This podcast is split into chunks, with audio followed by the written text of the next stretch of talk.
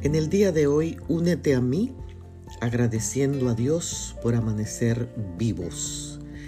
Leo en la carta a los Hebreos el capítulo 6 y el verso 10. Dios no es injusto para olvidar vuestra obra y el trabajo de amor que habéis mostrado a su nombre, habiendo servido a los santos y sirviéndolos aún. George Lyle fue un esclavo nacido en Georgia cuyo propietario lo liberó de la esclavitud cuando él aceptó a Cristo en el 1773, a la edad de 23 años.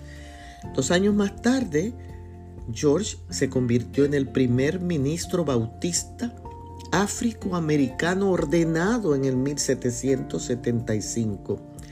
Por su fidelidad y sus poderosos mensajes, muchos rindieron sus vidas a Cristo. George junto a su esposa Hannah y sus cuatro hijos llegaron a Kingston, Jamaica, en el 1782, llevando el mensaje de Cristo a los esclavos. Allí plantó una iglesia, tenía servicio de bautismo cada tres meses, y aunque lo persiguieron, lo humillaron, lo pusieron en la cárcel, enfrentó esta hostilidad, bautizó 500 personas y estableció una iglesia fuerte. Posiblemente eh, tú nunca habías oído hablar de George Lyle, pero Dios nunca olvidará su obra a favor del Evangelio, porque Él conoce y no olvida lo que se hace en su nombre.